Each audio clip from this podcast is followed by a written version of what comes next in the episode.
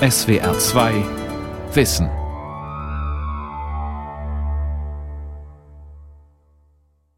Also das war jetzt eher, da hast du dich eher ein bisschen ins Ausgeschossen, gell?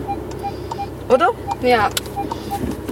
Könntest aber jetzt das noch machen und noch ein bisschen hinfahren, weil du eher ein bisschen früh eingelenkt hast. Ja, ja, genau. Gell? Ja. Also auf ein neues. Jetzt nur nicht die Geduld verlieren.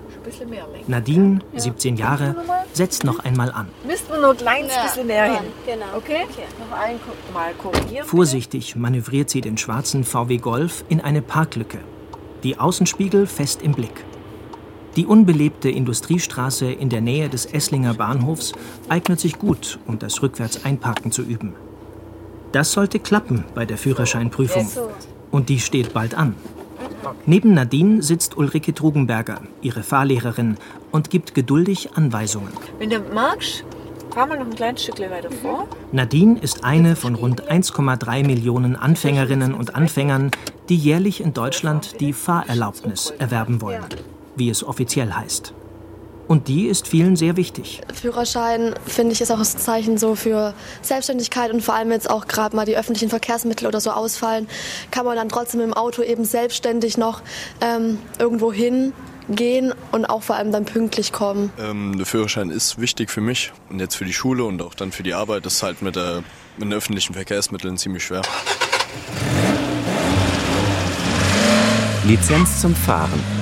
Geschichte und Zukunft des Führerscheins von Joachim Meissner. Für mich ist das Auto auch ein Weg, um Sachen zu transportieren, zum Beispiel, weil wenn man mal etwas größere Kisten oder so hat, ist es eher schwierig, die mit öffentlichen Verkehrsmitteln ähm, herzutransportieren. Dass ich alleine von, von da nach da komme und nicht immer meine Eltern fragen muss. Der Führerschein hat Symbolwert. Er gilt vor allem Jugendlichen als Eintrittskarte in ein selbstständiges Leben. In jüngster Zeit jedoch hat sich diese Einstellung etwas verändert. Das belegen Zahlen des ADAC. 2012 hatten noch 4,6 Millionen junge Männer und Frauen einen Führerschein. 2017 waren es unter den 18- bis 24-Jährigen 10 Prozent weniger.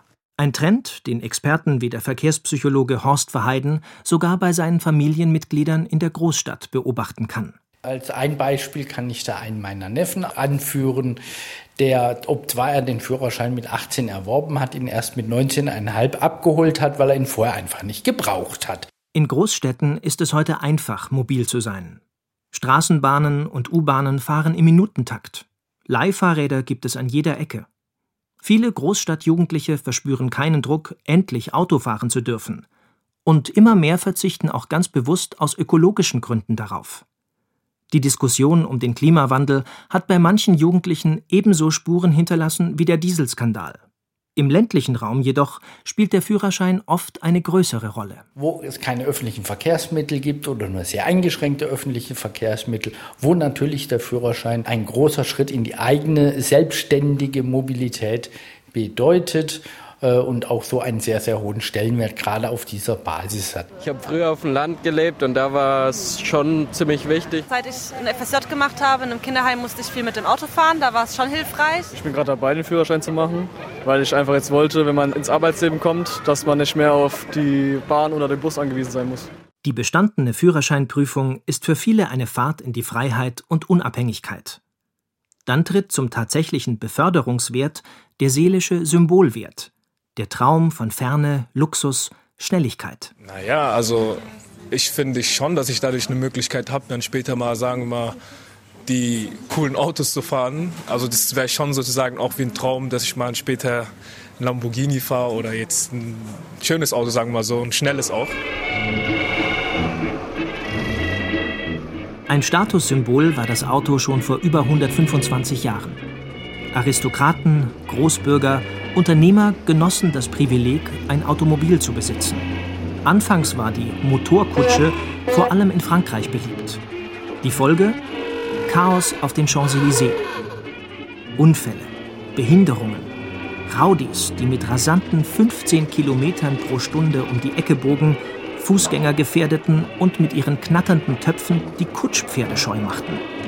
Damals war das Lenken eines Automobils noch ohne Führerschein möglich, bis es dem Pariser Polizeipräsident Louis Lépine zu viel wurde. Am 14. August 1893 ordnete er an, dass jedes Auto ein Nummernschild erhalten und jeder Automobilist eine Fahrprüfung ablegen müsse. Rund 2000 Automobile gab es damals in ganz Frankreich. Bestanden hatte, wer den Wagen um den Block lenken, wieder anhalten und einen Reifen wechseln konnte. Das war realitätsnah. Die Pferde auf den Pariser Straßen verloren ständig Hufnägel, die bei den Benzinkutschen für einen Plattfuß sorgten. Die nächste biegen wir dann nach rechts ab, bitte. Erst innen, dann in den Außenspiegel. Vorm Abbiegen machen wir den Schulterblick. Inzwischen sind die Ansprüche und Kosten deutlich gestiegen. Davon kann Fahrschülerin Nadine ein Lied singen. Für die 17-Jährige ist der Führerschein eine große finanzielle Belastung. Also dadurch, dass ich jetzt gerade eine Ausbildung mache, verdiene ich Geld und deswegen geht's, aber es ist schon teuer, muss ich sagen. Also, also meine Eltern haben auch vorgespart auf dem, meinem Sparbuch, aber dadurch, dass ich jetzt selbst verdiene, habe ich es jetzt von meinem eigenen Geld genommen. In ihrer Fahrschule kann Nadine auch am Simulator üben.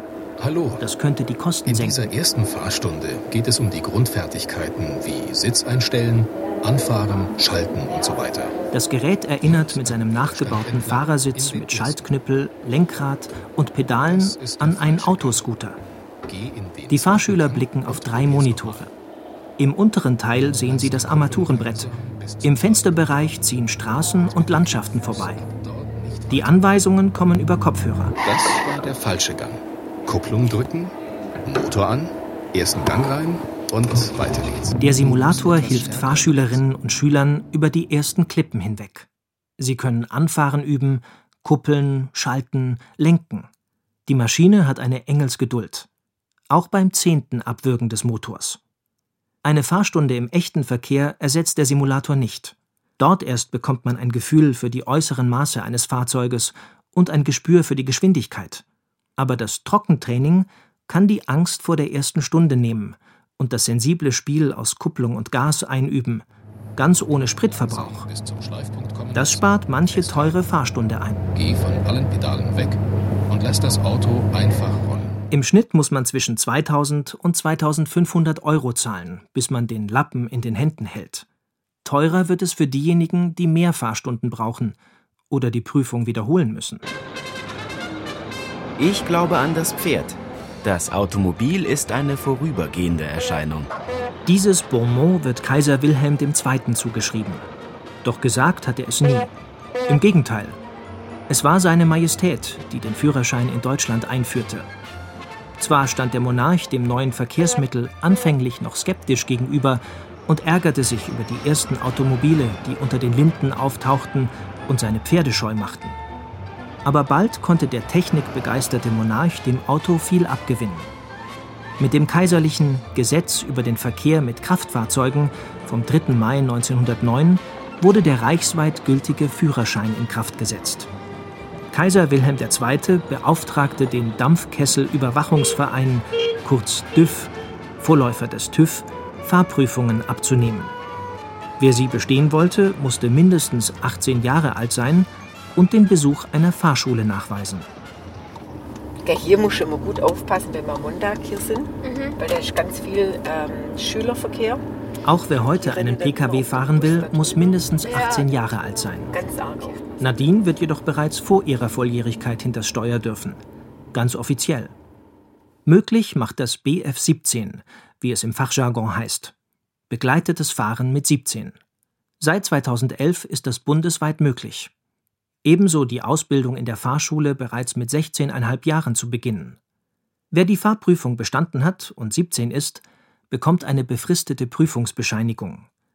Die gilt dann nur in Deutschland und, wie bei allen, die den Führerschein erstmalig erwerben, auf Probe. Zwei Jahre lang können sich die Jugendlichen so über die Fahrschule hinaus weitere Fahrpraxis verschaffen, immer mit einer Begleitperson. Die BF17-Regelung hat sich in den Augen erfahrener Fahrlehrer bewährt. Erich Trugenberger betreibt zusammen mit seiner Frau eine Fahrschule in Esslingen. Also es ist natürlich schon ein wesentlicher Unterschied, wenn Sie mit 18 einen Führerschein machen. Äh, wer sitzt meistens auf dem Beifahrersitz? Der Kumpel mit sensationeller Fahrerfahrung von drei Monaten. Und der sagt jetzt dem Fahrer, wie schnell er die Kurve nehmen soll. Ne? Und bei BF17, das sind das die Eltern oder, oder Verwandte, die halt 30 oder älter sind, entsprechend Fahrerfahrung haben. Und die sagen schon auch mal vor der Kurve, hey, brems mal ab, das geht so nicht. Ja. Das, da haben wir schon sehr gute, finde ich, Erfahrungen gemacht. Junge Pkw-Fahrer zwischen 18 und 24 Jahren fallen in der Statistik besonders auf. Fast jeder vierte Unfall im Straßenverkehr, bei dem Menschen zu Schaden kommen, geht auf ihr Konto. Dabei macht diese Altersgruppe nur 10 Prozent aller Autofahrer aus. Experten sprechen hier von sogenannten Risikofahrern. Da kommt halt dieser Unerfahrenheit und der Leichtsinn, das kommt zusammen. Und was wir ja auch haben, in dieser Zeit, wo sie noch Probezeit haben, haben sie ja 0,0 Promille. Also die dürfen gar nichts trinken, 0,0 Promille. Weil, wenn wir jetzt Unerfahrenheit, jugendlicher Leichtsinn und Alkohol noch zusammenpacken, dann haben wir Bombe im Auto. Das funktioniert nicht. Der Führerscheinerwerb fällt bei Jugendlichen in eine kritische Phase der Persönlichkeitsentwicklung. Aber Leichtsinn und Selbstüberschätzung ebben mit den Jahren ab. Am anderen Ende der Altersskala jedoch steigt das Risiko, einen Unfall zu verursachen, wieder an. Eine 85-jährige Frau ist in Lanau mit ihrem Auto acht Meter in die Tiefe gestürzt. Ende einer Geisterfahrt auf der A8. Die, die Fahrerin kommt dabei ums Leben. Am Steuer eine 78-jährige Frau. Schwerer Unfall auf der A67. Der 68-jährige Fahrer eines Transporters wendet auf der Autobahn. Bei einem Unfall nahe Mannheim verliert eine 91-jährige die Kontrolle über ihr Fahrzeug. Ein 87-jähriger Mann verwechselt das Gas mit dem Bremspedal. Der Wagen bleibt an einem Baum hängen. Der Fahrer und seine Frau haben Glück und kommen mit Prellungen davon. Die Meldungen über spektakuläre Unfälle, die auf das Konto von Senioren gehen, häufen sich. Zwar chauffieren die meisten der über 65-Jährigen ihren Wagen sicher durch den Verkehr. Doch spätestens ab dem 75. Lebensjahr steigt das Risiko, mit dem Pkw selbst einen Unfall zu verursachen. Tendenz steigend, sagt Siegfried Brockmann, Leiter der Unfallforschung der deutschen Versicherungswirtschaft. Drei Viertel aller Unfälle, in denen Sie beteiligt sind, über 75 Jahre, haben Sie auch selbst verschuldet. Das ist höher als bei den 18- bis 21-Jährigen. Aber in absoluten Zahlen sind sie auf der Straße natürlich noch eine kleine Gruppe und das wird sich in den nächsten zehn Jahren deutlich verändern durch die Demografie. Und deswegen werden wir da deutlichen Druck auf die Zahlen in den nächsten zehn Jahren bekommen. Aber rechtfertigt das Überlegungen, dass mit einer bestimmten Altersgrenze der Führerschein abgegeben werden sollte? Oder ein verbindlicher Test zu absolvieren ist? In vielen europäischen Ländern ist der Führerschein, anders als in Deutschland, befristet. Laut ADAC muss man sich etwa in Dänemark, Finnland, Großbritannien, Irland oder der Schweiz ab dem 70. Lebensjahr ärztlich untersuchen lassen, wenn man die Fahrerlaubnis verlängern will. Die erhoffte Wirkung bleibt allerdings aus. Das belegen zumindest erste Studien der Unfallforschung der Versicherer von 2015. Im Ergebnis zeigte sich kein positiver Effekt auf die Verkehrssicherheit, weder gesamtgesellschaftlich noch für die Teilgruppe der älteren Fahrer. Das Thema ist äußerst sensibel und wird auch zwischen den Interessenverbänden kontrovers diskutiert. Der ADAC wendet sich gegen die Einführung verbindlicher Tests. Siegfried Brockmann hingegen will Überprüfungen nicht kategorisch ausschließen.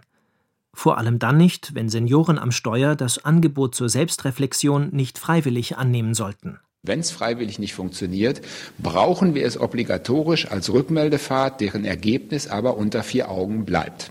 Siegfried Brockmann spricht bewusst nicht von Tests. Bei der sogenannten Rückmeldefahrt bespricht ein Experte nach einer gemeinsamen Fahrt mit Fahrer oder Fahrerin, was gut gelaufen ist und was nicht. Unter vier Augen. Niemand wird informiert, weder Verwandte noch Behörden. Ein Verfahren, mit dem Fahrlehrer Erich Trugenberger bereits gute Erfahrungen gemacht hat. Ich hatte einen älteren Mann, der war, glaube ich, 80 sowas. Er fiel wohl bei einer Polizeikontrolle auf, also nicht so, dass er jetzt irgendwie zu schnell oder so, aber er fiel auf in seiner Art zu fahren.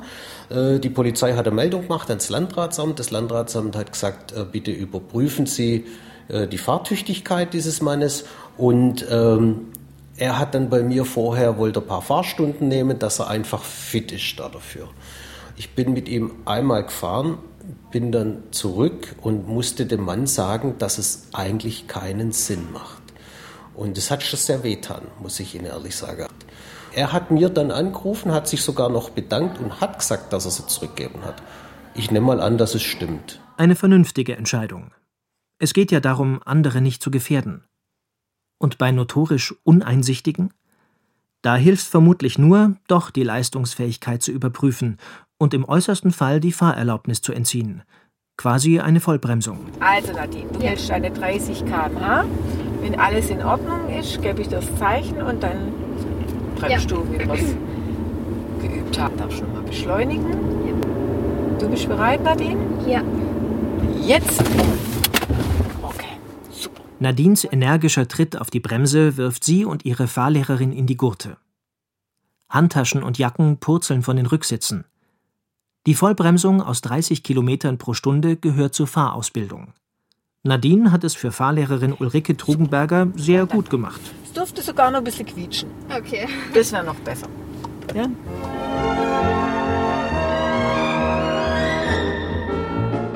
Noch vor ein paar Jahrzehnten war das Autofahren für Frauen hierzulande nicht selbstverständlich. Bis 1958 brauchten sie die Zustimmung des Ehemannes oder des Vaters, wenn sie den Führerschein machen wollten. Und die Männer waren, wie eine Umfrage von damals zeigt, keineswegs begeistert. Ich persönlich bin dagegen. Bin dagegen? Ja, ja, es ist viel sicherer, nicht wahr, wenn ich erfahre. Nur unter meiner Anleitung, ne? Also, allein äh, ist ja Frau immerhin ein bisschen unsicher im Verkehr, im, im Großstadtverkehr. Meine Frau ist ungeeignet zum Autofahren. Warum soll denn die Frau fahren, wenn der Mann fährt? Ich lasse mich nicht von der Frau spazieren fahren, da fährt der Mann selber bei mir. Die Frauen sollen sich um die wirtschaftliche Lage zu Hause, Kinder kümmern. Also wir fahren Führerschein. Ja, sie will ihn gerne machen, aber ich äh, möchte es doch nicht verantworten als Ehemann. Frauen am Steuer waren eine absolute Ausnahme. Das änderte sich mit dem Gleichberechtigungsgesetz von 1958. Hatten damals nur gut 17 Prozent der Frauen einen Führerschein, waren es bereits zehn Jahre später 28 Prozent. Heute haben die Frauen beinahe aufgeholt. Im Jahr 2018 besaßen rund 76 Prozent der Frauen einen Führerschein. Bei den Männern waren es rund 84 Prozent. Auf die leichte Schulter durften Mann und Frau die Fahrprüfung noch nie nehmen. Doch so schwer wie heute haben sich die Prüflinge wohl selten getan. Im Schnitt fielen 2017 bundesweit fast 40 Prozent der Kandidaten durch die theoretische Prüfung. Und das, obwohl es doch so leicht zu sein scheint. Fahrschulen bieten eine App an, mit der man auf Laptop oder Handy die 14 verbindlichen Lektionen des Theorieunterrichts jederzeit wiederholen kann. In der praktischen Prüfung scheiterte etwas mehr als ein Drittel aller Kandidaten, so viel wie noch nie. Erklärungsversuche von Fahrlehrer Erich Trugenberger und dem Vorsitzenden des Fahrlehrerverbands Baden-Württemberg, Jochen Klima. Wir haben natürlich, gerade in der Praxis, wenn wir da hingucken, wir haben einen anderen Verkehr. Wir haben äh, viel mehr äh, Stress, viel Ablenkung, zweispuriges Abbiegen, viele, viele Dinge, auf die ein Schüler heutzutage achten muss. Früher war es so, wenn man dreimal durchgefallen ist, dass man drei Monate gesperrt wurde und erst nach drei Monaten die Wiederholungsprüfung wieder antreten durfte. Inzwischen ist es so, dass man in dem Jahr, in dem der Führerscheinantrag läuft, beliebig oft die Theorieprüfung alle 14 Tage wiederholen kann. Und das hat ein bisschen dazu geführt, dass junge Leute auf dem Trip sind, wir probieren das halt mal. Eine Rolle für die hohen Durchfallerquoten spielen auch die sogenannten Umschreiber. Das beobachten alle Fahrlehrerverbände übereinstimmend. Umschreiber sind Zuwanderer, die den Führerschein aus ihrem Heimatland übertragen lassen wollen. Das ist notwendig für alle, die aus einem Land kommen, mit dem Deutschland kein Abkommen hat, wie zum Beispiel Syrien oder Indien, und sich hier niederlassen. Dann gilt der ausländische Führerschein maximal ein halbes Jahr. Danach muss er umgeschrieben werden oder die Fahrerlaubnis erlischt. Die Umschreiber müssen eine theoretische und praktische Prüfung ablegen, aber sie müssen keine Fahrausbildung machen. Keine gute Idee, findet Fahrlehrer Erich Trugenberger. Ich kann nicht mit jemand, wo ich nicht weiß, wie er fährt, in einer praktischen Prüfung unterwegs sein und ich weiß nicht, was der macht. Wir fahren da eigentlich manchmal sogar 10, 20 Stunden mit den Leuten, ja, bis die sich an den Verkehr hier gewöhnt haben, je nachdem, wo die herkommen. Also Südamerika zum Beispiel kann man sagen, die, denen fällt es unheimlich leicht, hier zu fahren. Ähm, alles, was, also Indien, Pakistan, sehr nette Leute, aber die haben echte Schwierigkeiten hier. Gut, die haben auch Linksverkehr, da müssen sie sich erst auch noch umgewöhnen, aber die tun sich unheimlich schwer. Zu den kulturellen Unterschieden kommen die Sprachprobleme. Zwar gibt es die Lehrbücher inzwischen in zwölf Sprachen, unter anderem in Russisch, Kroatisch, Türkisch und Hocharabisch, aber in der praktischen Prüfung gibt der TÜV-Prüfer die Anweisungen auf Deutsch. Auch die vielen deutschen Verkehrsregeln sind eine Hürde, etwa im Schritttempo am haltenden Linienbus vorbeifahren oder die Pflicht, eine Rettungsgasse zu bilden oder ganz generell möglichst energiesparend zu fahren. Fahrlehrerverbände fordern deshalb, dass eine Mindestzahl an Stunden absolviert werden muss. Und das nicht, um den Profit zu steigern, wie manche vermuten. Die meisten Fahrschulen sind voll ausgelastet und suchen händeringend Fahrlehrer. Früher bildete die Bundeswehr 500 Fahrlehrer im Jahr aus. Die meisten machten nach ihrer Dienstzeit auf dem zivilen Markt weiter. Inzwischen hat sich die Bundeswehr fast vollständig aus der Ausbildung zurückgezogen. Der Berufsstand ist überaltert. Es fehlt an Nachwuchs. Immer mehr Fahrschulen schließen. Die Verbleibenden müssen den Andrang bewältigen. Die Fahrschulen sind also froh um jeden, der zügig abschließt. Aber die Fahrlehrer und Lehrerinnen haben Verantwortung. Erich Trugenberger jedenfalls bestätigt die Prüfungsreife nur, wenn er sich vorher von der Eignung überzeugt hat. Das gilt auch für Umschreiber. Also die Theorieprüfung, die kann er bei uns machen, ohne dass er vorher Theorieunterrichte besucht hat. Da haben wir keinen Einfluss. Aber bei der Praxis schon, weil wir fahren grundsätzlich mindestens eine Fahrstunde. Da will ich sehen, wie derjenige fährt.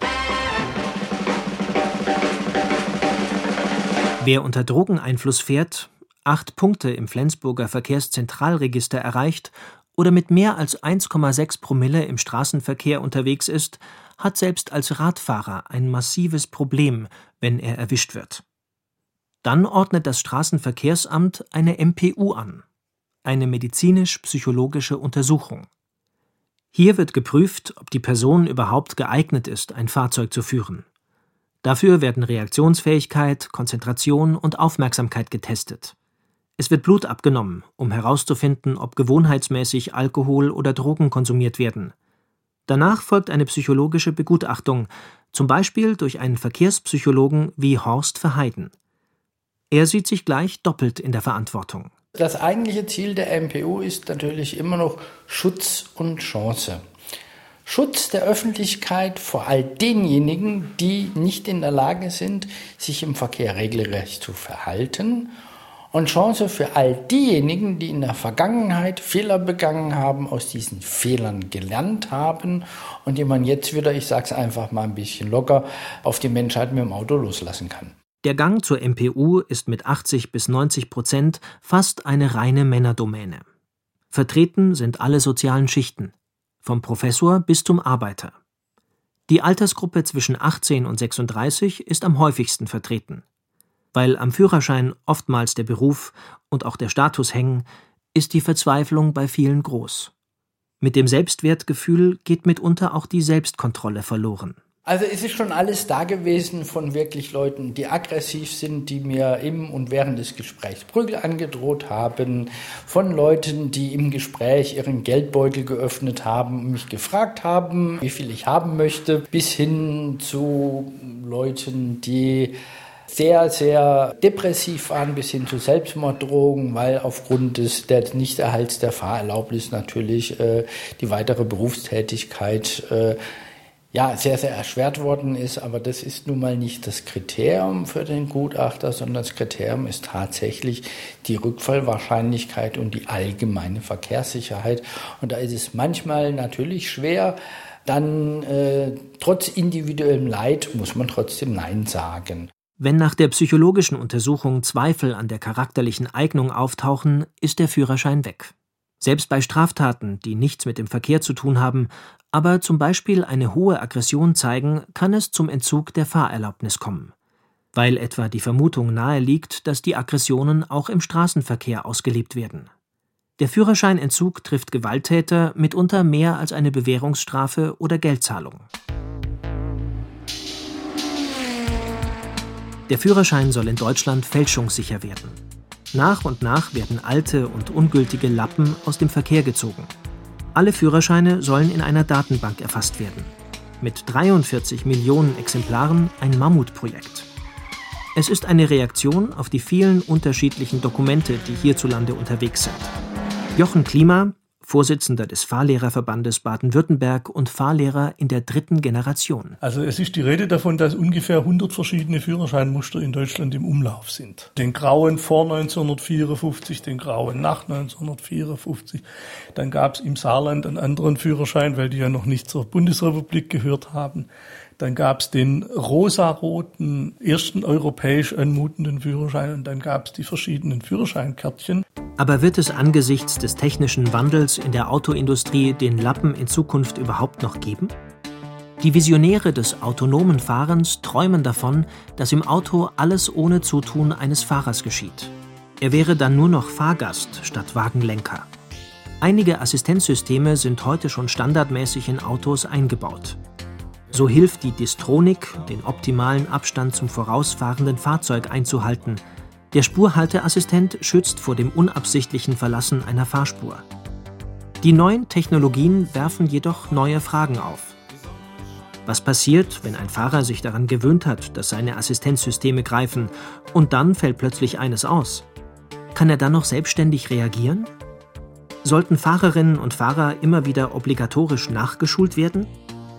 Verbandsvorsitzender Jochen Klima verweist darauf, dass die Vision des autonomen Fahrens nicht ein entspanntes Zurücklehnen in den Liegesitz des Fonds bedeutet. Denn diese basalen Fähigkeiten zu fahren, die gehen ja auch wieder verloren, wenn man, wenn man einen Führerschein macht und 14 Jahre nicht mehr. Und dann sagt plötzlich das streikende autonome Auto, lieber Fahrer, bitte übernehme, dann muss der das ja auch können. Wer heute Ausbildung und Fahrprüfung mit einem Automatikgetriebe macht, der darf dann auch nur Automatik fahren. Das steht so im Führerschein. Was aber, wenn jemand die Prüfung mit einem vollautomatisierten Auto durchführt? Darf er dann noch mit einem alten Käfer fahren? Darf schon mal abstellen, parkfertig sichern, also komplett wie wenn es der Auto wäre. Ja. Nächste Woche macht Nadine Prüfung. Sie ist gut vorbereitet. Macht sie keine Fehler, hat sie ihren Führerschein. Fürs herkömmliche Fahren. Vielleicht muss sie in Zukunft noch einen machen fürs autonome Fahren. Sehr schön umgeguckt und Lenkradschluss. Ja. Sehr gut. Perfekt. Gut. Das war's jetzt bei uns.